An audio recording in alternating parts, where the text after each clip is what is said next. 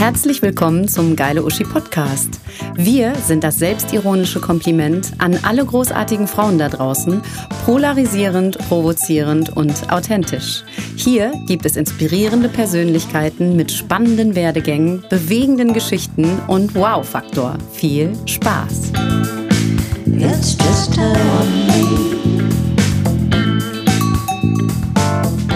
Moderatorin, Speakerin und Coach. Unsere nächste Uschi hat nicht nur ein paar geile Titel, sondern dahinter steckt echtes Know-how.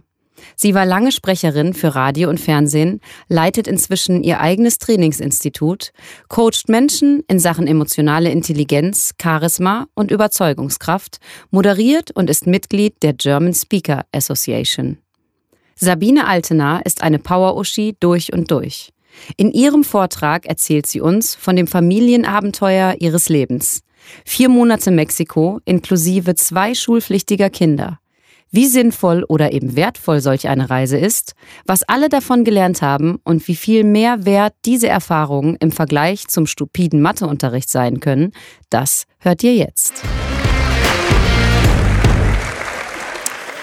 Ja, das war wirklich ein total geiles Timing, liebe Uschis, weil es war, ich habe nochmal nachgeguckt gestern, der zehnte Zwölfte, als wir gelandet sind.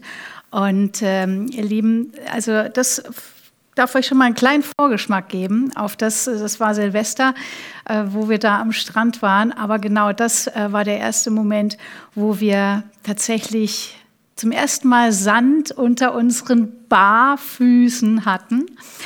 Und äh, das konnten wir nicht ahnen zu dem Zeitpunkt, was passieren wird. Und äh, nicht nur, was dann hier wieder passieren wird, sondern was in diesen vier Monaten passiert ist. Äh, ich sag mal so, hätten wir vorher alles gewusst, wären wir hingeflogen? Ja. Aber ihr merkt schon daran, dass ich kurz zögere. Es äh, gab natürlich in dieser Zeit, die nicht nur Urlaub ist, auch ganz, ganz, ganz merkwürdige Momente. Und ich möchte euch heute davon berichten, warum es sich immer wieder lohnen wird, so ein Abenteuer zu wagen. Warum waren wir eigentlich da? Also es ist relativ einfach. Wir finden das Wetter hier in Deutschland im Winter relativ unspektakulär. Es ist uns ein bisschen zu dunkel, ein bisschen zu kalt. Und deswegen versuchen wir seit Jahren dem zu entkommen und kriegen das auch ganz gut hin, immer mit unseren Berufen. Also mehrere Wochen sind wir meistens irgendwo in Asien. Und äh, dementsprechend, jetzt ging das irgendwie nicht mehr, weil wir hatten schon ein Schulkind, einer war noch im Kindergarten, aber wir hatten einen Plan. Ich habe nämlich immer so eine Bucketlist, wo ich mir draufschreibe jedes Jahr, okay, was darf dieses Jahr von dieser Bucketlist gemacht werden? Und da steht seit Jahren drauf, Spanisch lernen. Wir haben ja gerade schon gehört, wir haben dann eine kleine äh, Finca auf Mallorca, wo ich Ferienvermietung mache. Und es ist für mich einfach wahnsinnig doof, immer mit den Handwerkern zu Rade brechen und nicht zu wissen, wovon ich spreche. Also Spanisch. Nur ich gehe nicht an die VHS, das mache ich nicht. Und äh, was blieb da also, außer nach Mexiko zu gehen? Ja, das ist eigentlich die logische Konsequenz. Ein bisschen geholfen hat, dass wir Freunde in Mexiko haben, und zwar ganz genau in Yucatan, auf der Halbinsel ganz im Süden. Und dazu mich jetzt mit euch rein, genau zu diesem Strand, den ihr sehen könnt. Das ist in Playa del Carmen am Meer. Wunderschön, ein kleiner Ort, ein sehr lebendiger Ort. Viele Touristen, aber trotzdem super schön. Da hat mich auch deine erste Message erreicht, liebe Henriette. Was macht ihr da? Ja, es war 10 Uhr abends, ich war shoppen überall, Musik, es war was los auf den Straßen, es war so schön. Und äh, du dann auch noch im Telefon, also zwischen den Welten. Und Leute, das ist übrigens das, was ich so liebe daran. Und deswegen auch vier Monate und nicht vier Tage und auch nicht zwei Wochen. Es fühlt sich so schön an, im Ausland ein Stück Alltag zu haben. Und dadurch wird die Welt ein Stückchen kleiner und ein Stückchen greifbarer. Und es ist nicht alles so weit weg und so bedrohlich und so weiß ich nicht, sondern ich kriege ein Verständnis dafür. Und da werde ich am Schluss auch noch mal drauf kommen, warum ich das so wichtig finde, mit Kindern sowas zu machen, weil genau das brauchen wir in der heutigen Zeit. Wir haben erstmal natürlich wahnsinnig tolle Ferien gehabt, wie man sich das vorstellt, wie aus dem äh, Neckermann-Katalog, den es nicht mehr gibt. Hatten wir hier zum Beispiel äh, bei Freunden von uns, also er Deutscher, sie Mexikanerin, leben zusammen in Deutschland. Hola Martin, hola Adriana. Ich glaube, die zwei gucken gerade zu. Die haben da rund um den Turm ganz viel Dschungel gekauft und haben sich da erstmal gedacht, sie wollen ein... Ähm, ein großes Resort da reinbauen und machen jetzt aber super Sportevents da. Und es ist äh, einfach magisch mit dem Turm, wenn ihr das allein seht. Hier äh, der Cenote von den beiden, ihr Star-Cenote. Also ich habe gelernt in Mexiko, wenn man ein Dschungel kauft braucht man mindestens ein Cenote. Das ist so eine Höhle, die hat entweder noch ein Dach oder keins. Und das stand übrigens auch auf meiner Bucketlist, dass ich äh, in Zenoten tauchen will. Und das habe ich auch gemacht und ich weiß jetzt, ich mache es nie wieder. Weil ich hatte echt Schiss. Also wir waren dann in so einem, in so einem der Star-Zenotes, ich und drei Jungs hier, äh, wo ihr gerade, wenn wir da drauf gucken, uns haben ganz viele Freunde aus München besucht und wir dann, oh komm, wir machen Zenote tauchen zusammen. Oh, das war wow. Also man sieht da immer so schöne Bilder im Web, wenn man mal guckt, Zenoten. Und da kommt immer so viel Licht rein und alles ist blau und wie in einer magischen Welt. Und wenn man dann selber da reinsteigt, ist alles nur schwarz. Und ich dachte, wie komme ich denn da wieder raus? Da ist ja alles mit Stein. So, also es war auch für mich ein ganz gutes Learning da drin. Aber nochmal brauche ich es nicht. Die Männer waren begeistert. Okay. Also ihr seht schon hier, wir hatten ganz viele Freunde aus ähm, München dabei, auch ein totales Geschenk, die äh, einfach mal kurz gekommen sind für Weihnachten und Silvester. Und da hatten wir natürlich eine Bombenzeit da, haben auch natürlich alles gemacht, was man so macht in äh, einer Zeit in Mexiko. Und das aber schon mal vorweg, das war auch toll in dieser Auszeit, einfach mal das durchzuziehen, das Sportprogramm, wo man hier immer sagt, ja, ich müsste mal, ich könnte mal und dann machst du es vielleicht mit Glück einmal die Woche oder zweimal und wir waren hier fast jeden Tag. Einfach mal diesen Luxus und diesen strukturierten Ablauf über den ich gleich sprechen werde. Weil das war jetzt erstmal die schöne Seite des Ganzen. Und jetzt gucken wir mal auf die Alltagsseite, was es da so gab. Und das Erste, was uns erreicht hat, als wir dann aus diesem ganzen Urlaubs- und äh, Silvester-Taumel herauskamen und ein Apartment bezogen haben über Airbnb, war die Nachricht unseres Freundes Martin, der dann bei uns am Küchentisch saß und meinte, hey, habt das gehört von der Straße drüben mit mit dem Plastiksack? Und wir so, nö, was? Und er so, ja, der Typ, den sie da zusammengeschnitten haben. Und wir so, was? Unsere Kinder übrigens mit am Tisch. Und er dann so, ja, hier die äh, Bandenkrieg. Da lag doch die Plastiktüte auf der Straße, kam doch in den Nachrichten. So, ähm, also ich hatte nicht allzu viel gelesen vorher über Mexiko und war ganz froh. Und manchmal ist es besser so, nicht so viel zu lesen, weil natürlich ist es da auch echt gefährlich. Und ich habe danach, als wir wieder zu Hause waren, äh, in so einem Magazin geblättert und da waren so die zehn gefährlichsten Städte der Welt aufgelistet. Fünf in Mexiko. Und dann stand ich da so bei uns zu Hause und dachte mir, hm, wäre ich geflogen, hätte ich das vorher gewusst. Ich bin mir nicht sicher. So, also manchmal tatsächlich ist es besser, nichts zu wissen, weil dann würden einem solche Momente entgehen. Ja, das war unser tägliches Leben. Leute, hier haben wir gewohnt. Hier wohnen Freunde von uns, die gucken jeden Tag so aus dem Fenster. Das ist der Garten von denen und das ist ihr Auto.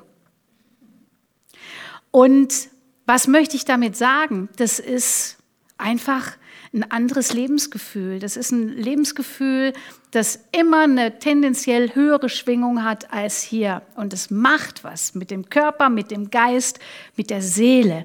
Deswegen weiß ich auch, warum es mich immer wieder raustreibt in die Wärme und in andere Länder, weil es einfach so eine wahnsinnig schöne Kombination ist, um ja wieder kreativ zu sein, Kraft zu tanken für all das, was uns dann hier im auch wunderschönen Deutschland, aber eben auch manchmal recht kalten Deutschland erwartet. Alltag war vor allem auch das Hallo, liebe Eltern. Wir konnten ja nicht einfach vier Monate raus. Also ich bin ja schon so, als wir den Plan hatten, ne, so, was machen wir? Ach, Mexiko wäre eine gute Idee. Haben uns gesagt, also zwei Wochen geht gar nicht. Ne? So, dann kam mein Mann um die Ecke und meinte, machen wir vier Monate. Ja, Warum nicht? Also es ist eine gute Zeit, um eine Sprache zu lernen und man ist nicht so ganz raus aus dem System. So sind wir ganz spontan auf vier Monate gekommen. Und dann bin ich zur Schuldirektorin und habe gesagt, also wir müssten mal nach Mexiko. Und geht das denn?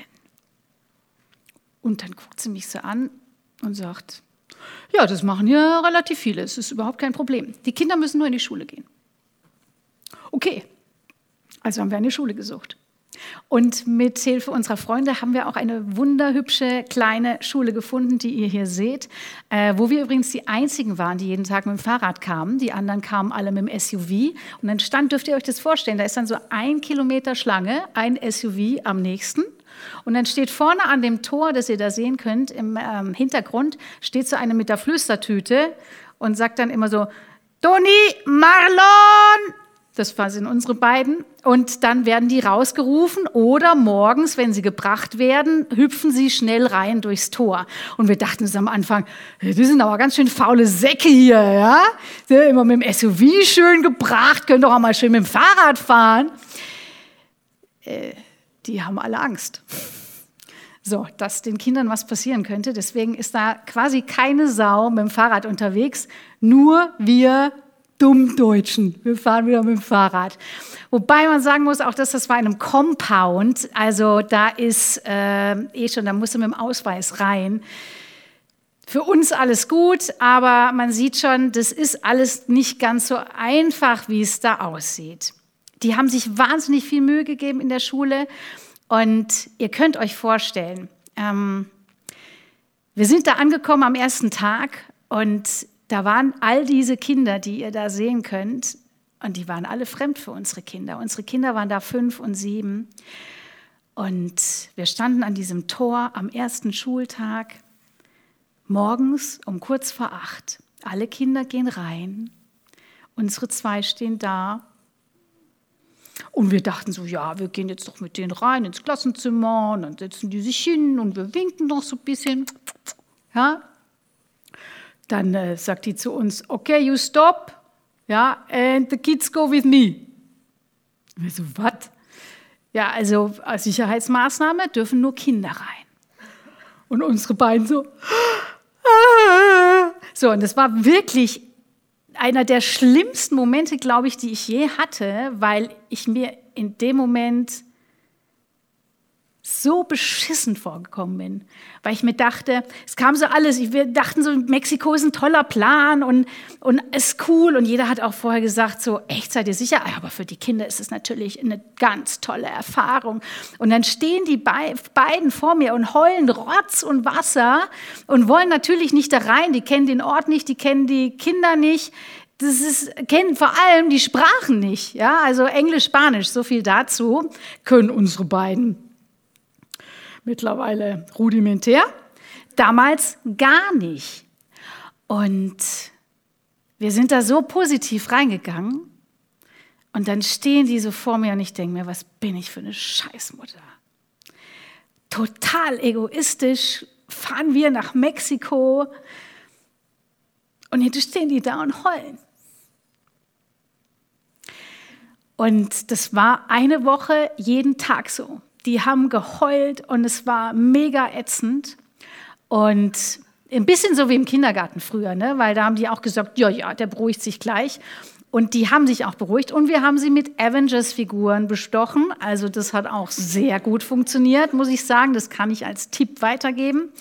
Ähm, und nach zwei Wochen, was soll ich sagen? Wir in Bayern würden sagen, da war der Cars bissen. Also da war das Thema durch. Da waren die angekommen. Und ich erzähle euch jetzt noch was vorneweg. Nach zwei Monaten haben wir sie gefragt, sollen wir jetzt doch hier bleiben in Mexiko? Also wir würden jetzt dann irgendwann auch mal wieder nach Deutschland fahren. Was haltet ihr davon? Sollen wir hier bleiben? Und dann gucken uns die beiden an und sagen unisono, egal. Egal. Nach zwei Monaten im Ausland. Und by the way, beide können die Sprache nicht. Die haben was gelernt. Hier durften wir übrigens, äh, hier durfte ich vorlesen, ja, ähm, in der kleinen Klasse, in der Dschungelklasse, ganz süß. Die haben die Eltern sehr gut integriert. Da wurden hier, wenn ihr es lesen könnt, hey, da ist äh, International Women's Day in der Schule, wird da gefeiert. Da werden Werte vermittelt. Ähm, Gibt es hier sicherlich auch hier und da, äh, würde ich mir noch mehr wünschen. Und unsere Kids hatten echt was zu büffeln. Die hatten Englisch, die hatten Spanisch und die hatten ja auch noch die deutschen Hausaufgaben. Also echt viel. So, von daher ähm, muss ich sagen, das möchte ich nochmal hier zeigen.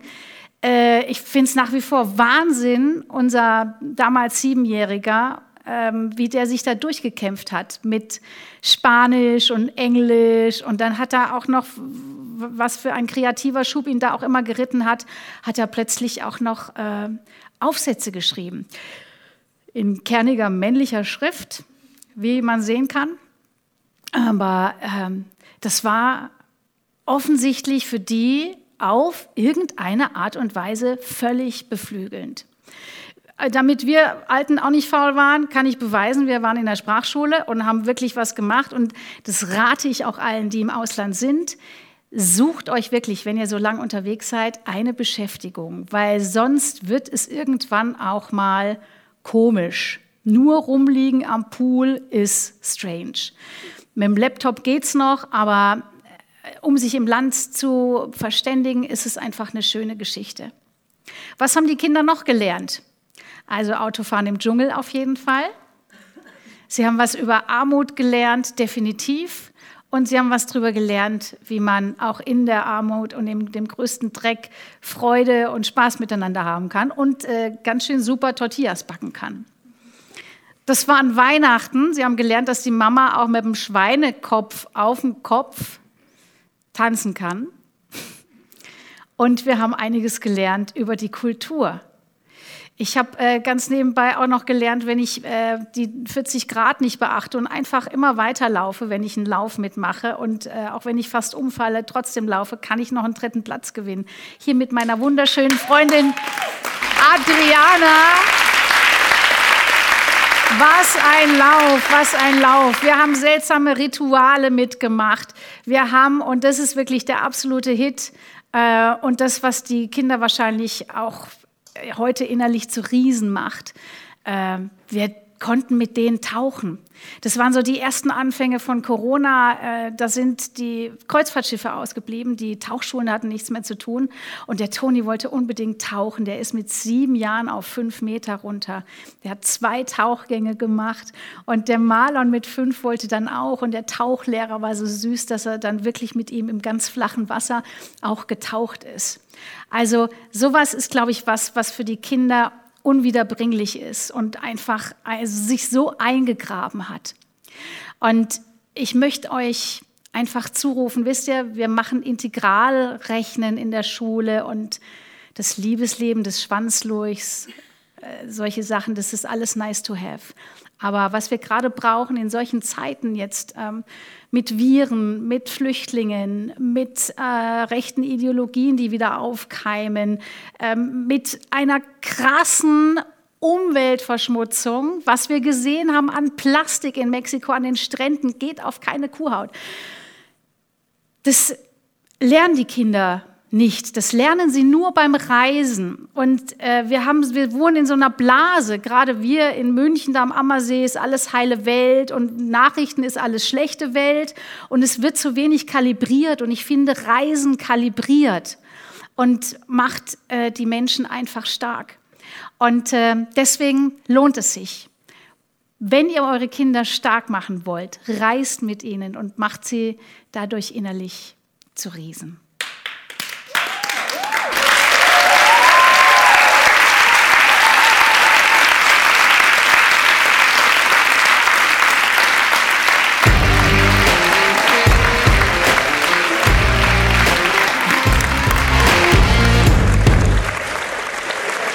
Du warst schon fertig. Ich, ich Ach so.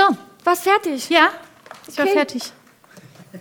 Sabine, Ja, ich, ich, ich würde dir den ganzen Abend noch zuhören. ja ich, kann auch noch, ich kann auch noch eine Woche erzählen. Also, Wahnsinn. Ich, also wie gesagt, mich hat das, ne, ich habe Sabine zugetextet in WhatsApp. Sie so, wie habt ihr das gemacht? Wie geht das? Wie geht das mit Schulkindern? Ich sofort so, oh, ich habe sofort meinen, ich habe meinen Neunjährigen, mittlerweile Neunjährigen gleich.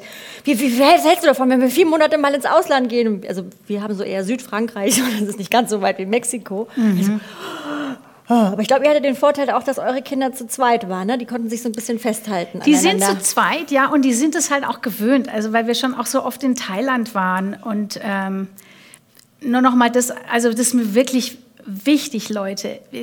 Wir, die Welt wird nur dann für uns greifbar, wenn wir dahin reisen. Was wir immer gehört haben, auch wo ich es gerade gehört habe, ne, so, was einem immer gesagt wird, äh, was man zu tun hat und was gut ist und was nicht gut ist und was gefährlich ist. Keiner von, die haben uns immer gesagt, ihr könnt doch nicht mit Babys nach Thailand reisen, seid ihr bekloppt? Das war das Geilste. Krank sind die immer nur hier geworden in der Krippe oder so. Äh, und ja, und also nicht einfach schwätzen, sondern machen. Jawohl. Macht's. Macht's. Vielen, Ja. vielen, ja, vielen Dank. Also wie gesagt, es äh, so, ist natürlich, das äh, äh, macht so viel Sehnsucht natürlich gerade in diesen Momenten jetzt und ähm, wir, ach, wir brauchen Abstand. Wir sind alle getestet. Achso. sind Aber alle gut, getestet. du hast recht. Aber danke trotzdem, ja. Aber es macht so viel Sehnsucht und wir hoffen natürlich, dass all das irgendwann demnächst wieder möglich sein wird. Oh Mann, das, ah, das Herz blutet. Vielen, vielen Dank, Sabine, dass du uns auf diese Reise mitgenommen hast und uns ermutigt hast, sich genau mal sowas zu trauen. Und hoffentlich ist das ganz bald wieder möglich. Ganz vielen Dank, Sabine.